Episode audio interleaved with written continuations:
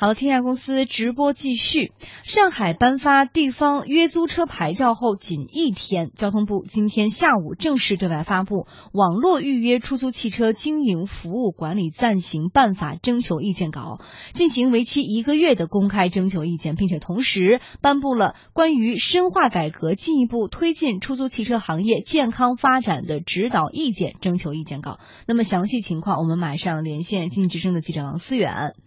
思远你好，你好梁静。嗯，我们刚刚也说到哈，一天之前，上海交通委刚刚向这个滴滴颁布了国内第一张的约租车牌照，但是一天之后，现在交通部就出台了部委的官方的这种管理办法。先来给大家介绍一下这份意见的一些核心内容是什么，还有就是大家最关心的一个问题，是不是这份意见它的出台，未来是要将出租车是不是就不能从事像专车呀、拼车呀等这些服务？私家车，私家车啊，就不能从事这种服务了。是的。那么此前我们知道，对于网约车，大家最大的争议就在于说是否允许这个私家车进入。那么市场已经形成了目前的一种格局。那如果你继续允许，你怎么去管？那么如何去保证对乘客的安全和出租车市场的这种公平？如果你不允许，那么如何去界定和限制这种共享经济出行所谓的这个它的这个边界？那么我们也看到，今年一月以来呢，交通部针对这个市场的这个新变化，成立了专门的改革工作组。赴十几个不同的城市去调研，包括借鉴了一些其他国家的这个法律政策和管理经验，听取各方意见后出台了这个规定。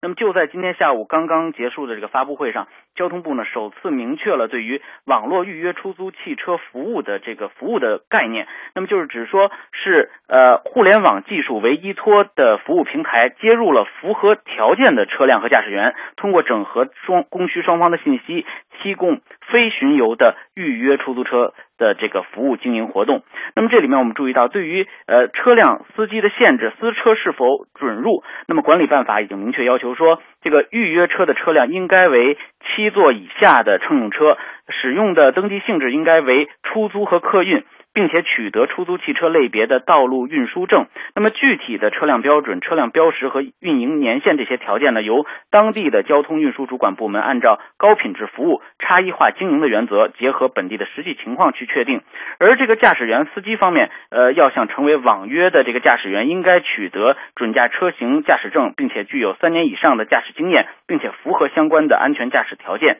那么此外呢，网络这个管理办法还规定说。任何的企业和个人不得为乘客或者非呃未取得合法资质的车辆驾驶员提供信息对接，开展这种运营服务。也就是你刚才说的，不得以呃私人小客车的身份这个去合成或者拼车做顺风车这样名义的运营服务。那么这些意见呢，将在一个月内向社会公开征询意见。行业对此的解读普遍为呃就是说把私家车在出行载客的这个服务门槛上。呃，这个门已经虚掩上了。那么，尤其是说，我们注意到他所谓说对车辆的运营性质，虽然没有说明确说私家车不许进入，但是要求是登记为出租客运。那么，私家车和私家车主或许可以通过某种方式在未来呃成为这种合法的所谓约租车和约租车的司机，但是毫无疑问，这个门槛会大大提高。那么，此外呢，交通交通部也表示说，未来会继续研究网约车的细化管理办法。那核心的目的是明确市场的责任主体，保障客呃乘客的安全，维护。乘客的合法权益，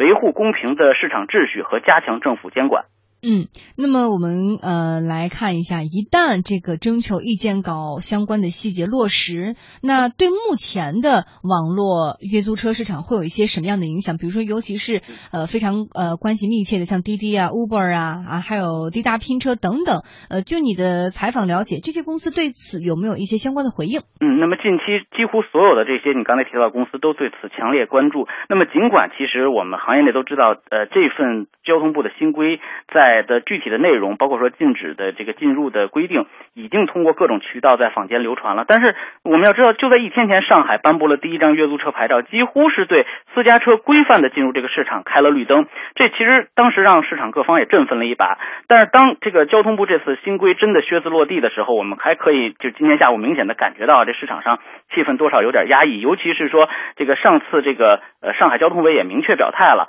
啊，最终他们的管理办法会以交通部的意见。为准。那么截止到记者发稿时呢，滴滴的高管呃对我们表示说，呃，目前约网约车的还在征询意见的期间，他们会表示表表那个保持关注，并且继续和这个主管部门沟通反馈。而 Uber 中国在公告中称说，交通部的表态体现了互联网呃政府对互联网约车的互联网加新业态的支持和认可，会认真的领。呃，领会办法精神，呃，并且参与到整个这个办法制定的过程。目前呢，已经和各地政府积极交流，第一时间申请这个网约车牌照，啊，并且这个努力去符合他们相应的这个资质要求。而对于市场整体的影响，我们看到需要这个可能是未来制定呃。规定执行，或者说各地的配套政策出台执行以后才能显现。但是毫无疑问，大家都会认为说新规对于未来的网约车市场的这个车辆的市场供给和价格带来不小的影响。梁姐，嗯嗯。最后呢，我们再来看一下，这次交通部同时还颁布了另外一个，就是深化改革推进出租车汽车行业健康发展的指导意见征求意见稿。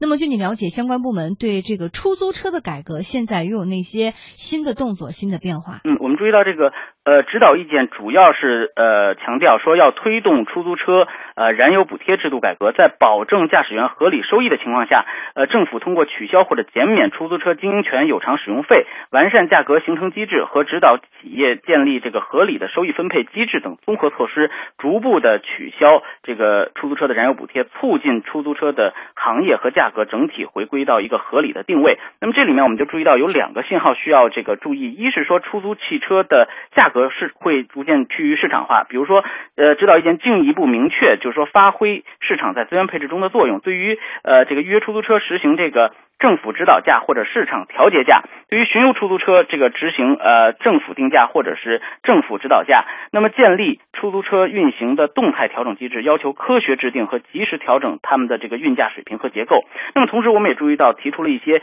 保障出租车司机权益服呃提高服务水平的一些规定。呃，指导意见中也明确要求说，出租车企业和个人经营者要依法与驾驶员。签订合同，明确驾驶员的这个劳动报酬、工作和休息时间、保险福利等事项。那么同时呢，呃，鼓励这个规模化、集约化、公司化的经营，引导这些个体经营者在自愿的基础上，通过服务型公司等方式实行这种有效的管理，提供这个高质量的这个服务。那么同时呢，他们也强调说，经营权是这个传统出租车这个行业的一个矛盾的焦点所在。这次这个指导意见中明确说。出租车呃，汽车的这个经营权实行期限制，那么新增的出租车经营权全部实行无偿使用。我想这也意味着变相的大大降低了出租车的这个运营成本。那么同时，针对份子钱的问题，指导意见也指出说，鼓励支持和引导出租车企业和行业协会与出租车汽车司机工会组织平等协商，在合理。确定承包费用的标准和定额任务，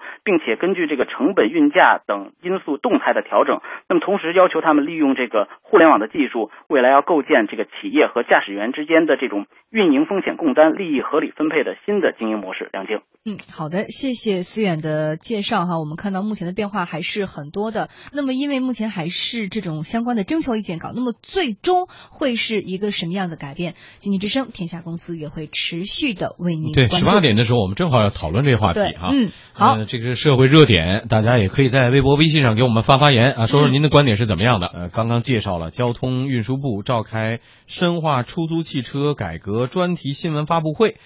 互联网约车平台与专车的合法性有了新的说法。那么，交通部下发《网络预约出租汽车经营服务管理暂行办法》征求意见稿，并。进行为期一个月的公开征求意见。嗯，那么刚刚呢，我们通过之前的记者的介绍，也有了相关的这个了解。我们看到，在这份征求意见稿当中呢，有三个提法是特别值得我们大家来关注的。首先，第一点是要明确责任主体，明确责任；第二点是要保障乘客的安全，加强网络约租车平台车辆和驾驶员的管理，禁止非。营运车辆接入经营，以及第三条说加强监管，地方交通运输主管部门将会将专车纳入到监管当中，确定网约车的使用性质、具体的车辆标准、还有车辆标识以及营运年限等等。嗯，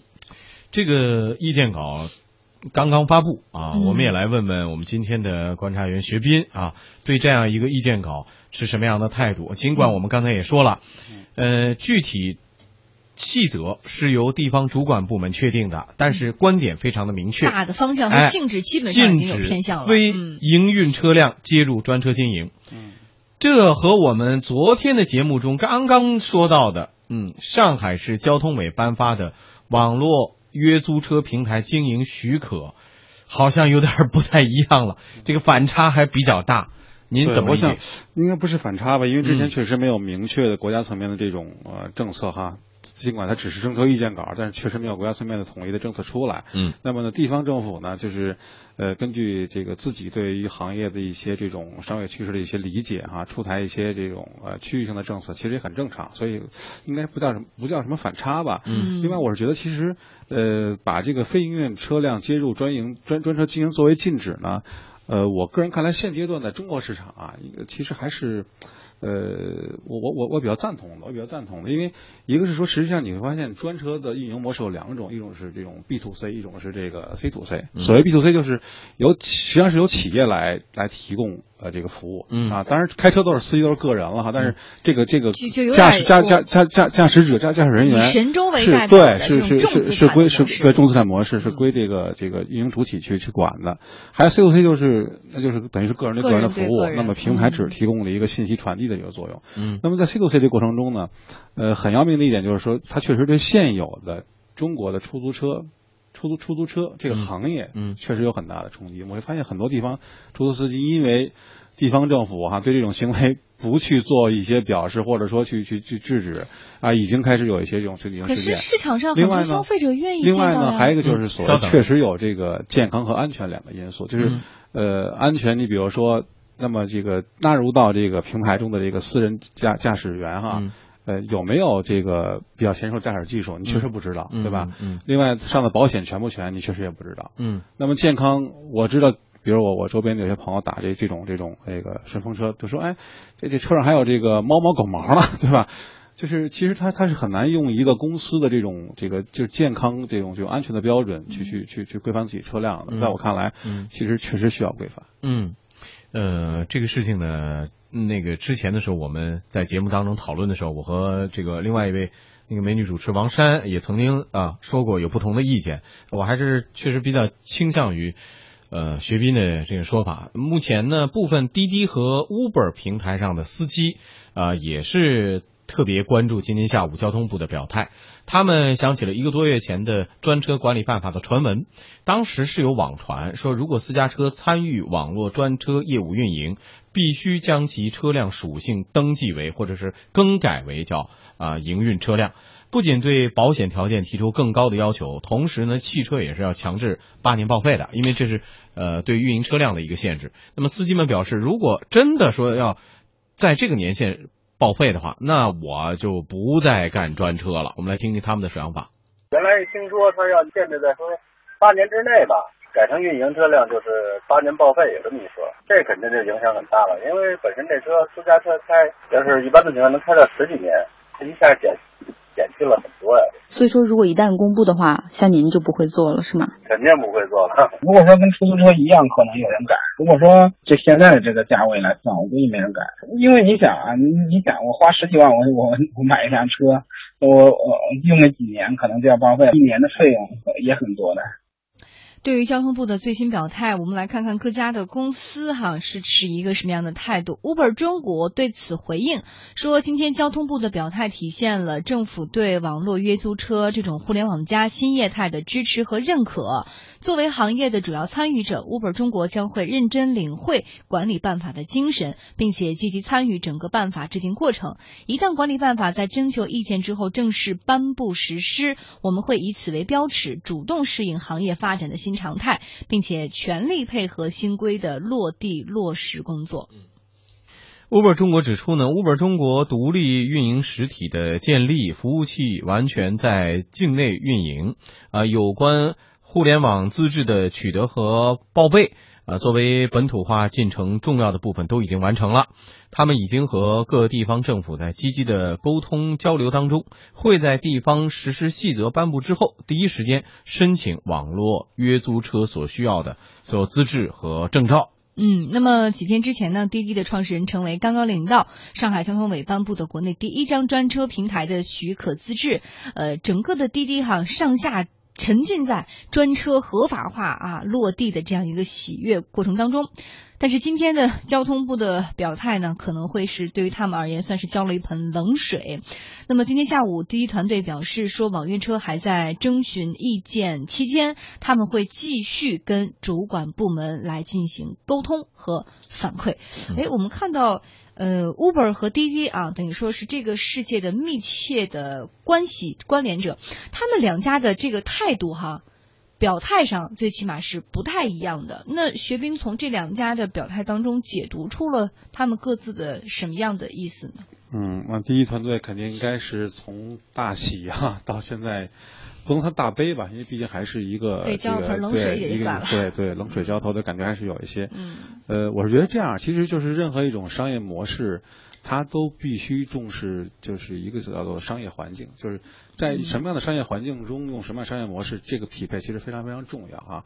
呃，不是说这是共享经济这种模式，特别在这个我们讨论到的这个就是出行车用市场啊，呃，它不是一个方向，而是说呢，目前阶段可能就是。中国这个出行市场，呃，包括出租车市场，它可能确实比较复杂啊。那么这个时候，比如说这个，如果政府现在还没有呃这个很好的对出租车市场这个这个一个很好的通盘解决的一个方案的时候呢，那可能呃这种这种这个这个互联网的这个 C to C 的模式呢，呃，它它它它它它就它就很可能成为了一个搅局者啊，就是加剧了原来那个矛盾啊。那这个时候，可能政府就就只能是牺牲。牺牲一段时间的所谓的这种呃，比如说互联网加的这种这种发展啊，但是呃，可能以后需要随着条件成熟，包括我们刚才看到对出租车这个市场相关政策也在进行调整啊，以后新的牌照就就就就可以无偿使用了。那那对于这个出租车出租公司啊这种之间的这种之前的这种尖锐矛盾可能要得到缓解，因为你知道现在很多出租车实际上，比如说八点钟出来，他可能干到下午五点钟，嗯，那么份儿钱才交完，嗯。但是你要知道，这个时候他他实际上已经已经完成了一个这个正常的工作时间了，对吧？嗯。后面就是疲劳驾驶了。嗯。疲劳驾驶就是不安全的，对吧？嗯。所以就这这种这种玩法，它肯定不可持续的啊。嗯。所以我觉得，呃，当当出租车市场这个问题呃逐渐解决的时候呢，呃，那以后就比如说像这个 C O C 的模式逐渐被政府呃就是有限度的接受，也是可以期待的。嗯。所以今天实际上是发布了两个。征求意见稿嘛，对吧？嗯，我们要不要忽视另外一个征求意见稿，就是关于呃出租车改革出租车的，那是一个关键，也是一个非常关键的问题。好，刚刚才说到说两个公司好像反应不一样，我们来看看两家公司这状况就知道。Uber 二零零九年成立的，目前它进入全球六十多个国家，滴滴快滴也好，基本上还是立足于国内市场的。所以，Uber 对于全球六十多个国家、一百多个城市，它真的是已经有丰富的经验，与当地的政府监管部门不停的在做沟通、做协调，甚至有过直接被完全叫停的情况。所以在这种状况之下，他的反应，我觉得。非常之正常，他一定会配合，说我一定会配合接下来这个细则落地之后的规则来运行，因为他不仅仅是面对中国一个市场是这种状况，他在全世界，他要想做到这个市场的呃有力的竞争者，他就必须用这种态度来面对，没有别的选择。所以说，那么多次的上法庭的经验他都具备了，所以。未来做过不同的商业环境的这种适应，对，但适应度一定是抗打击能力也会更强一些。但是对于滴滴来说，只是刚刚说上海，而且是地方性的一个规则出台之后，也当时就说过，如果有国家层面的政策出台，他们会服从于国家政策。那这个这个也也是也是一个说明很说明问题的事情，而是之后。对于这些企业来说，可能要做的说进一步怎么去和这个，因为意见稿出台之后，他们作为从业的企业，也应该有自己发声的一些渠道，去反映自己的一些诉求。嗯，接下来不知道就是我们更关注的是这个交通部表态之后呢，像这几家公司背后的投资人们会有什么样的感受啊？尤其是新晋有一位投资人投资了 Uber 的，嗯，我们海航集团，对，没错。呃，这个早在十一长假之前呢，啊，关于这个 Uber 的投资就已经开始有传言了，有的说是乐视十亿美金入股 Uber，成为第一大股东啊，呃，但是这个事情最终是受到了 Uber 的否认。嗯，那到底是谁投 Uber，就是刚刚才说到的嗯海航集团。今天呢，Uber 对呃经济之声也表示了，说 Uber 中国已经和海航集团就股权投资以及其他战略合作达成了共识了，这个板上钉钉了。嗯，而海航集团方面也回应了说，他们正通过自己的旗下企业和 Uber 中国就股权投资以及其他的合作进行商谈，然后双方会择机公布合作的细节。嗯，值得注意的是，最早给出确认消息的居然不是这两家公司，是天津自贸区中心商务区平台，啊，以自贸区境外直接投资备案的方式，他来入股的 Uber。在我们自贸区的中心商务区注册了一个呃企业，但是是做那个小额贷款这方面业务的。但是他这次走就是出海做跟 Uber 合作的这个不是用的这个公司，他是直接是用的。等于是用的自贸区的那个有先先行先试一些政策嘛，嗯，是可以说是让咱们中国的企业，就是协助咱们中国企业走出去这一块，等于是自贸区的一个比较重要的任务和功能。所以说用这样的平台，它可以就是对境外进行这个投资。嗯。海航投资 Uber 啊，我们看到为什么要用到天津自贸区来出面呢？那在这其中，自贸区又扮演了一个什么样的角色和什么样的定位呢？光明食品集团就曾经呢利用上海自贸区平台投资了意大利的企业。他的发言人潘建军表示说，在自贸区成立公司不仅融资成本低，而且投资的流程会更加简化。光明食品集团在并购的这个意大利橄榄油企业 s 鲁瓦这个并购当中呢，得到了自贸区的一些便利。主要呢就是说是时间上的一个问题，因为之前那个我们并购当中，大家也知道是吧？在这个意向性以后，在报价以后，尽职调查，对吧？这个协商过程当中，包括是国内的一些审批流程，这个是。最头疼的，或者是最最不确定的因素就是时间。去年十月，就是新修订的《境外投资管理办法》有一条规定，中央管理企业的投资项目和企业地方企业投资三亿美金以上的，需要得到国家商务部的审批；那么一亿美金以上的，需要到地方商务部审批。但是呢，在自贸区这一块，这个这个试行的时候呢，只要到自贸区去备案就可以了。那么我们这个当时并购橄榄油这个企业呢，它这个交易的金额呢，正好是在一亿美金到三亿美金之间。那么这样了以后呢，我们并购这个项目呢，只需要到这个自贸区去备案就可以了，在自贸区成立了一家投资公司，以这个投资公司的平台到海外进行并购。嗯。嗯、天津自贸区呢，很快就要过半岁的生日了啊！虽然虽然时间短，但是他非常渴望展示企业投资成果。嗯、不过海航内部人士也透露，目前双方的投资金额甚至投资实体还没有最后确认。毕竟投资 Uber 中国呢，受受这种政策性风险比较大，所以呃，海航也在考虑是不是要直接投资 Uber 全球。嗯，我们再来关注啊，这个 Uber 投资不断，那对于呃人民优步实行了八折的优惠，同时呢还对司机端增加了早晚高峰的补贴，而滴滴平台方面则是由于补贴少，然后扣司机服务费，还有强制的接单，面临着相关的司机的流失。他司机补贴现在他补的很少，因为因为这个因为滴滴跟那个优步的理念是不一样的，它的企业理念也不一样。滴滴现在弄得我们就特别累，你知道，他每天捆绑一个任务，比如说每天必须得是指派的单，他要拉他十单，第二天才有奖励的任务，才有我们的奖励，所以我就不是特别喜欢他这种。这优步不是单单都是强制吗？对呀、但是他没有强制性的，或者说你今天非得拉几单，你就有那个你才有奖励，他是没有这个，他是没有的。因为滴滴它是有一个强制的派单，比如说每天拉十单，每天最少要拉他十单才可以拿到第二天就是你呃指派单的奖励。我认识很多人都是拿这个滴滴呢当一个当一个备胎来用，就是比如说晚上去了一个比较远的地方，可能会打开滴滴，打开它的指派模式，可能会回到家，这样比较方便，比优步要方便。快准备不干了。你原来都是两倍多、三倍，呃，就是高峰期的时候那么奖励，现在基本上就是最多的时候能达到两倍，要求什么完成几单之后才有这个奖，如果完不成还没有。如果你当中赶上一个稍微大一点、远一点的活的话，你就完不成。所以说这事儿挺苛刻的。嗯。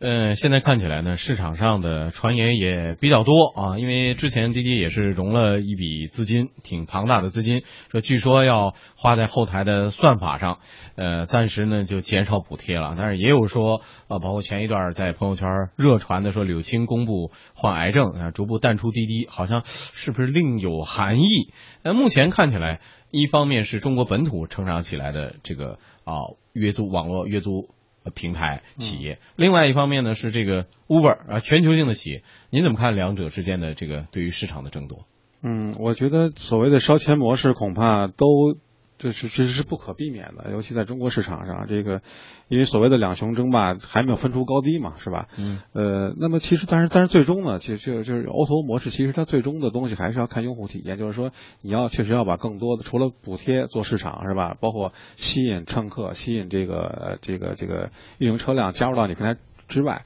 那么其实确实要更多的。把你的这个这个钱花在怎么去改善这个呃用户体验上，包括他说去在后台算法上计算算什么？其实有的时候他是要算那个路径规划的。嗯啊，你会发现有时候你坐车的时候，那个司机不停的去去找那个百度地图或者什么谷歌地图去找哈哪儿堵哪儿不堵。但是那个地图也不是很精确，嗯，有的时候有有有滞后性，或者呃有有的路它没有在那个在那个在那个地图中被被被被被收入进来，那就是小路，但是它可能确实有捷径，你看不到，嗯。啊，像我有时候坐那个出租车，有时候司机特别特别神，就是路神啊，他就弄各种小道给你绕过去，把拥堵路段绕过，就是但这种算法你怎么去在这个在在在更好的用到你的这个呃用户的出行体验中去，这可能是很多公司要做的一个事儿，因为。去出行场景嘛，这是最终最核心就是这个。对，未来的市场很大，但是取决于双方对于啊核心竞争力的增强到底在哪儿。好啊，接下来为大家送出的将是公司发布会。公司发布会。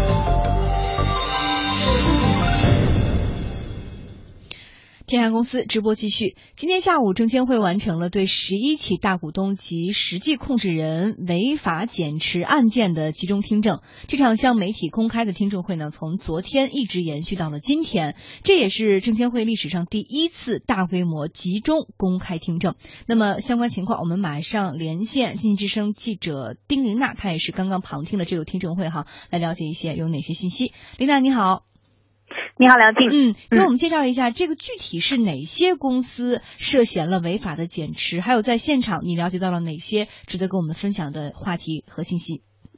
嗯，这十一家公司呢，都是呃，这个之前啊，这个大家都比较知晓的，相对来说也有一些比较知名的上市公司，比如说美盈森，还有呢丹邦科技、蓝鹰装备、阳谷华泰、呃中航黑豹，这属于中航系的，还有新旺达。金信诺、呃金券业、华人药业、涪陵榨菜和维克精华等这十一家公司。那么这次集中公开听证的这个十一个违法减持类的案件呢，其实在以前已经完成了行政处罚事先告知书的一个送达。那么这批案件的基本事实是比较清楚的，多数案件的当事人呢对涉嫌违法减持的基本事实也没有提出异议，但是呢因为对法律的适用还有这个量罚尺度等方面存在异议而申请听证。主张从轻或者是免除处罚。那么从昨天听到现在啊，我也有很大的感触，就是呃，在这个申辩人的理由当中呢，他们呃虽然对这个违法事实没有异议，但是也都对自己这个。